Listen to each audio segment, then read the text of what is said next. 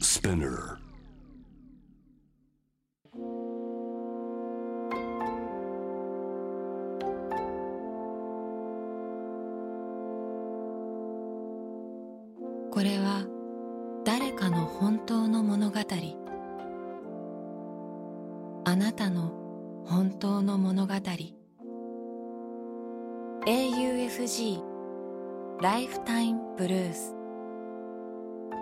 This program is brought to you by au フィナンシャルグループ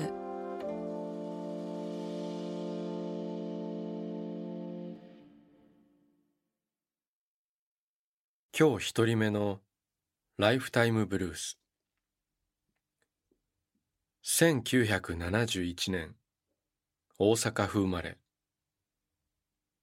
大阪で会社に勤める彼の本当の物語。パチンコ。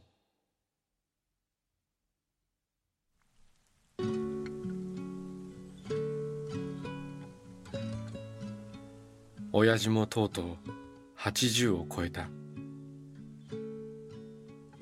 2年ほど前から説得を続けてきてやっと免許を返納してくれた。ずっと車で通っていた大好きなパチンコに親父は電動自転車で行くようになった。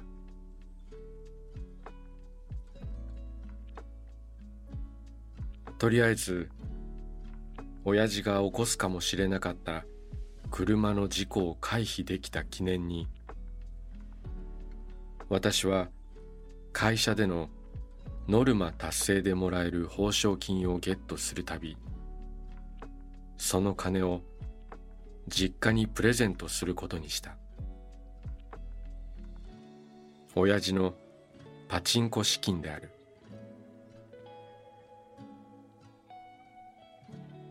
ある時実家に行くと親父は500メートル先の病院にタクシーで行くようになっていた。家でこけて足を痛めたという。80歳を過ぎると何があってもおかしくはない。これも人生だと思った。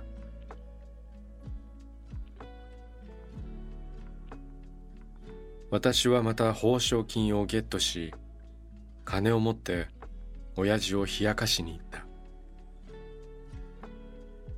するとおふくろが何やら昔の話をしだした。私の結婚式の日おふくろはふてくされた顔をしていて周りからおめでたい席でなんて顔してるんだと突っ込まれていたという話だ。その理由は結婚式の前日にあった。親父は自分がパチンコで借金した200万円を私の結婚式の前日にわざわざ返しに行ったのだという。息子夫婦にその金を渡すのではなくそんな話今頃するかと私は思った。そんなの言わずに墓場まで持っていけよ。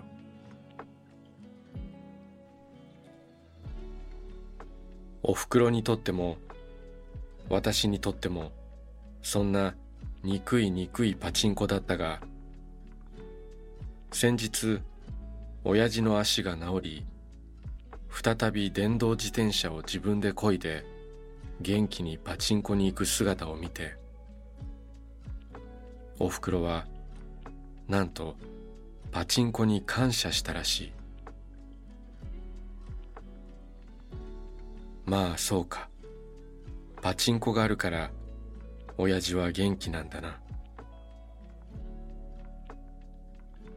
私は親父が電動自転車に乗ってパチンコ屋へ行き続けるようにこれからも報奨金を持っていこうと心に誓い実家でぐいっとノンアルのビールを開けたのである。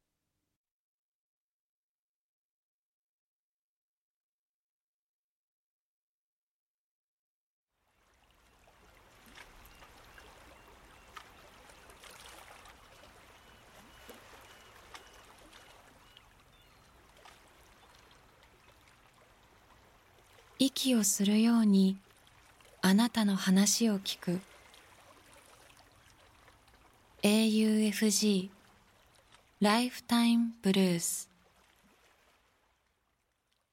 今日二人目のライフタイムブルース1975年東京生まれ。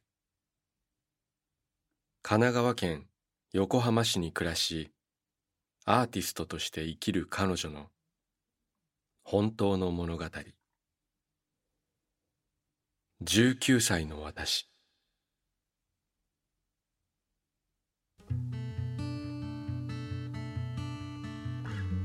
今から30年ほど昔の話。私は東京都内の高校を卒業して浪人生になった。そして美術大学の受験対策のために実技の予備校に通った。ある日年度の立体授業が終わり私は一人片付けに時間がかかっていた。どんどん生徒がいなくなり広い教室には自分が立てる物音だけが響く。その時もう一人誰か教室にいることに気づいた。クラスメートでもある男友達が私に近づいてきてこう言った。前から君の手がきれいだなと思っていてよかったら触らせてもらえないか。私は予想もしないことを言われ混乱した。わけのわからないまま左手の甲を上にして彼の方に差し出した。彼はまず私の左手をそっと自分の両手の上に乗せた。それから手のひらと甲を何度かゆっくりと裏にしたり表にしたりした。その後私の手首を優しく持ち蛍光灯に照らすように手を上に上げた。ずっと無言で私の手を触り見ていた彼がやっと口を開いた。綺麗だな。まるで壊れやすい骨董品を扱うような繊細さでゆっくり私の手を下ろし長テーブルの上にそっと置いた。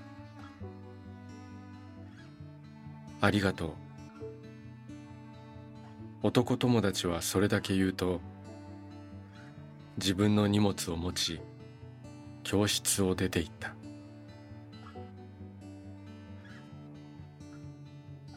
しばらく呆然としていた私ははっと我に返り慌てて片付けをした。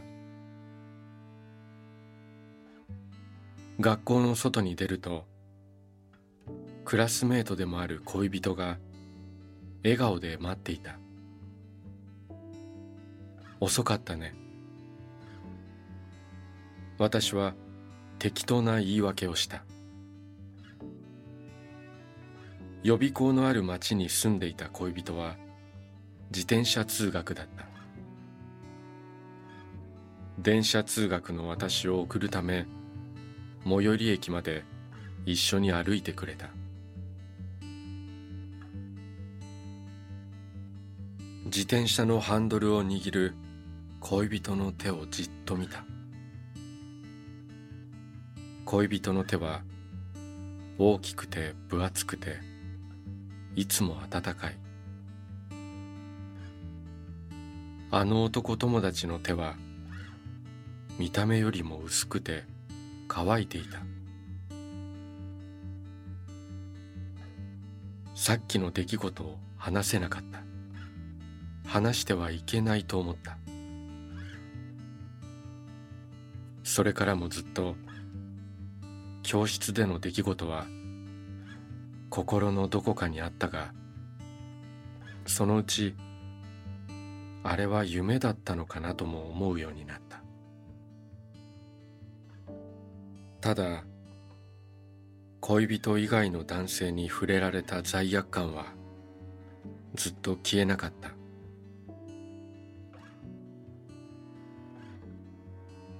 私は美大に合格し卒業して社会人となり数年が経った。私は一人旅が趣味になった。西日本の方へ春の旅をした時旅先の土地にあの時の男友達が住んでいることを思い出した。携帯電話のアドレス帳を開き数年ぶりに電話をした。男友達は突然の電話に驚きながらも喜んでくれた。私たちはデパートのカフェで会うことになった。彼は学校の先生になっていた。年下の若い恋人がいるという。予備校時代の懐かしい話は途切れることなく続いた。昔君に惚れていたんだ。男友達は会話の合間にそう言った。言葉に重みはなかった。その言葉はあっけなく川のように流れたのでその後も普通に会話は続いた。あの日の教室でのことを彼は話さなかった。私は言えなかった。男友達は若い恋人の待つ部屋に帰っていった。私は東行きの列車に乗った。車窓にしばらく海が見えていた。東京の 2DK の部屋には遅かったねと私を待っている人はいない。自分の手に触れたいと言ってくれる人がいた。19歳の私に戻りたい。そう思うと胸が張り裂けそうだった。窓の向こうの穏やかな海が滲んで見えた。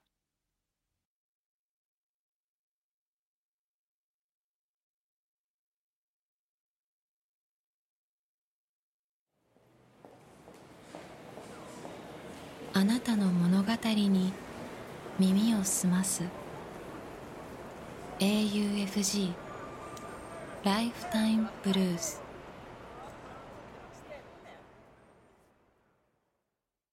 今日三人目のライフタイムブルース1967年東京と生まれ。東京で外科医をする彼の本当の物語。将来の夢。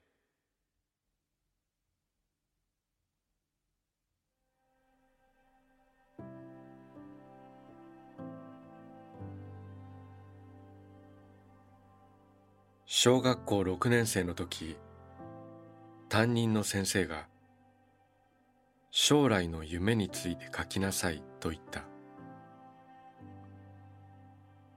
クラス全員が作文用紙に向かい思い思いの将来を書いた。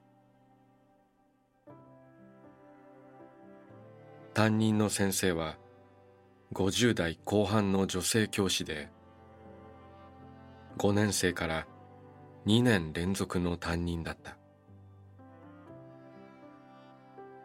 丸顔で黒く長い髪を頭の上で丁寧に束ね服装はいつもきちっとしていた。振る舞いも黒板の字もとても几帳面な女教師だった。僕は忘れ物が多く字は汚く授業中にぼーっとしていることなどから神経質な彼女に繰り返し叱られた。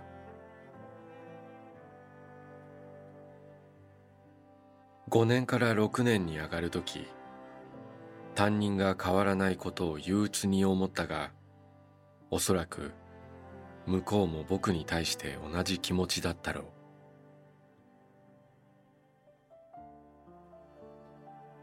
時折眼鏡越しに僕を見る眼差しは嫌悪に近いものがあった。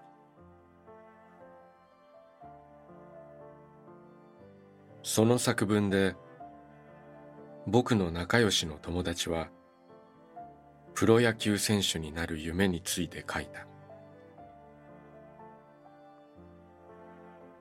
僕は何を書こうか少し迷い父を思い出し外科医になりたいと書いた。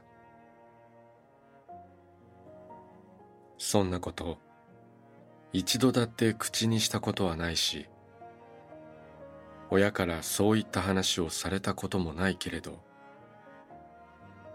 小学6年生の僕にとって当直やら休館やらいつもほとんど家にいない父が素晴らしい仕事をしているのだということは理解していた。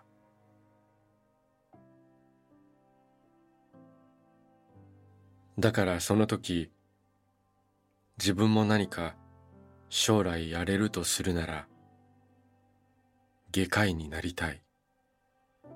心から純粋にそう思ったのだ。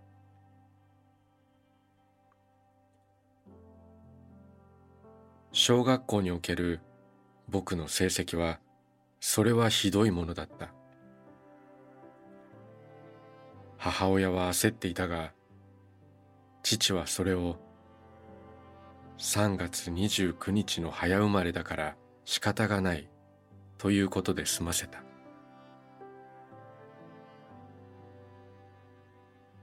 母に対して父はいつもこう言っていた。大丈夫。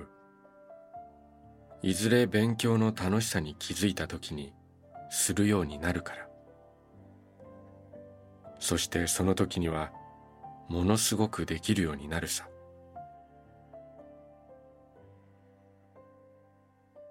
将来の夢を作文する授業が終わってしばらくすると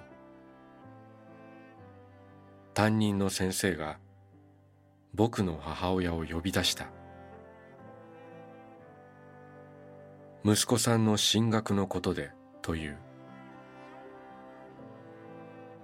そして母は担任の先生から叱られたのだ。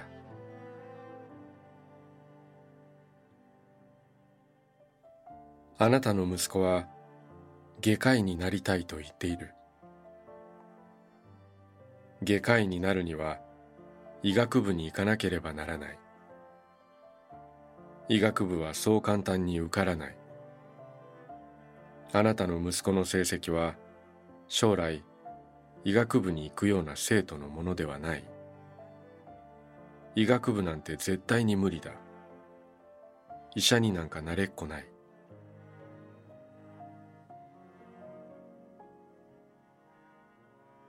母は泣いて帰った。目を晴らしていた。僕は仕方ないと思った。夜遅く帰ってきた父はこの話を聞いて激怒した。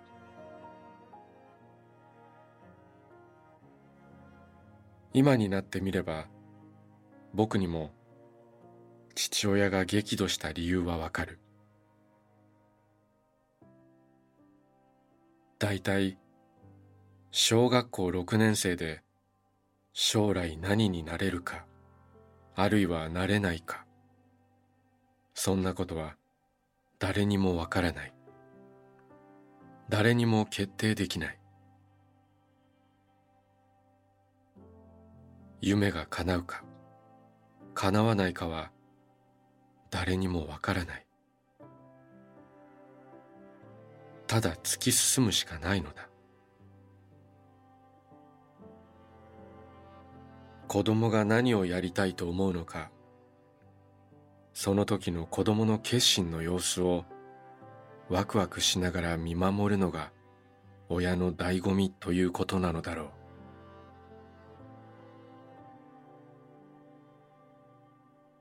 その晩父は担任教師への文句をたっぷり母に語った後で僕に向かってこう言った。大丈夫。小学校から焦ることはない。外科医っていうのは素晴らしい職業なんだよ。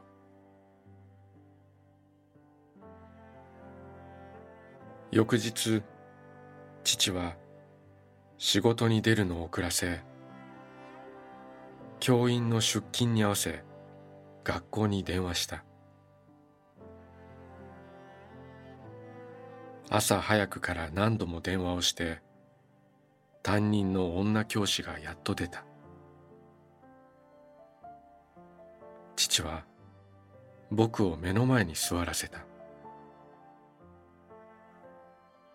そして自分がこれから言うことを聞くようにと言った。父は先生にこう語った。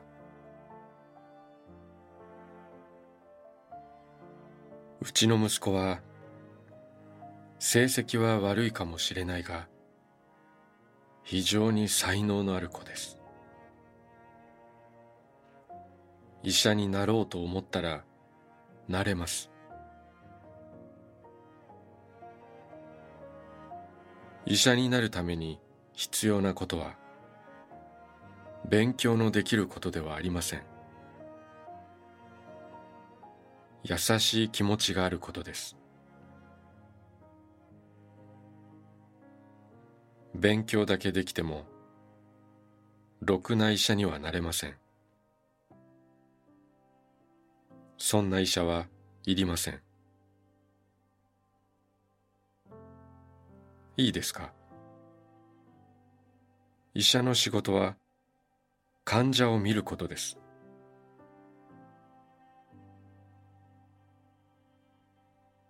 病気で傷ついた患者さんを励まし希望を与え全力を尽くして治療を担当することです。熱が出た患者のところに行く。胸が苦しいという患者のところに行く。もちろん勉強は大事です。私も外科の本を読むのに未だに英語を勉強しています。あなたは医者を何だと思っているのですか？勉強ができるなら医者になった方がいいというお考えですか？そうであるならそんな考えはぜひおやめいただきたい。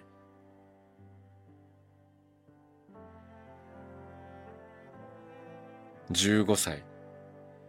16歳の少年が青春を迎え自分の人生を思うときああ医者になりたい。病気を治したい。研究をしたい。というロマンチックな気持ち。情熱的な気持ちに背中を押され燃えるように勉強に励む。というのが医学部受験のあり方だと私は思う。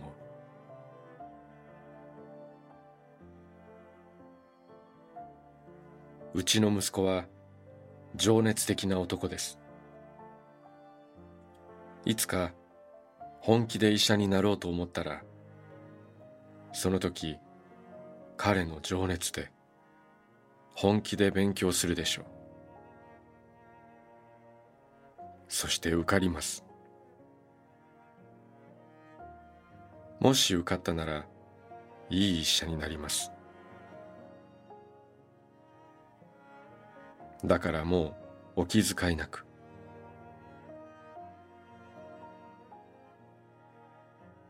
父はほぼ一方的に語り電話を切った。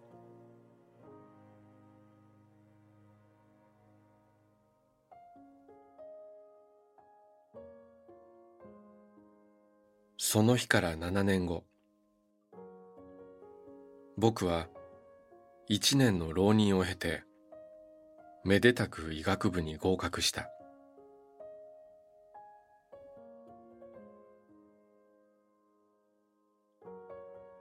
そして父の後を継ぎ外科医になったのだ「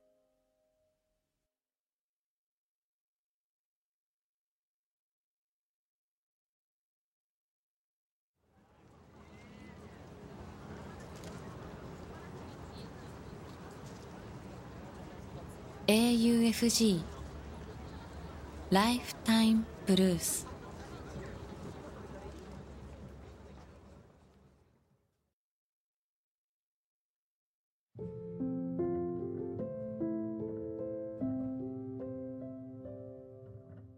「AUFG ライフタイムブルース」この番組では皆さんからのライフタイムブルース人生の物語を募集しています。短くシンプルで構いません。あなたがちょっと書いてみようかなと思ったことを番組ホームページの投稿欄に書いて送信してください。物語の条件は事実であること。ただそれだけです。あなたが体験したこと目にした出来事家族友人動物の話旅の思い出などあなたが今語りたいこと誰かに伝えたいことを自由に書いて送ってください。今まで物語なんて書いたことがないという人も心配はいりません。LINE やメールをするようにまず一度書いてみてください。送られた物語は必ずすべて目を通します。そして皆さんからの物語を毎週番組で紹介します。応募方法詳細は番組ホームページを見てください。ライフタイムブルース。またここでお会いしましょう。小田切ジョーでした。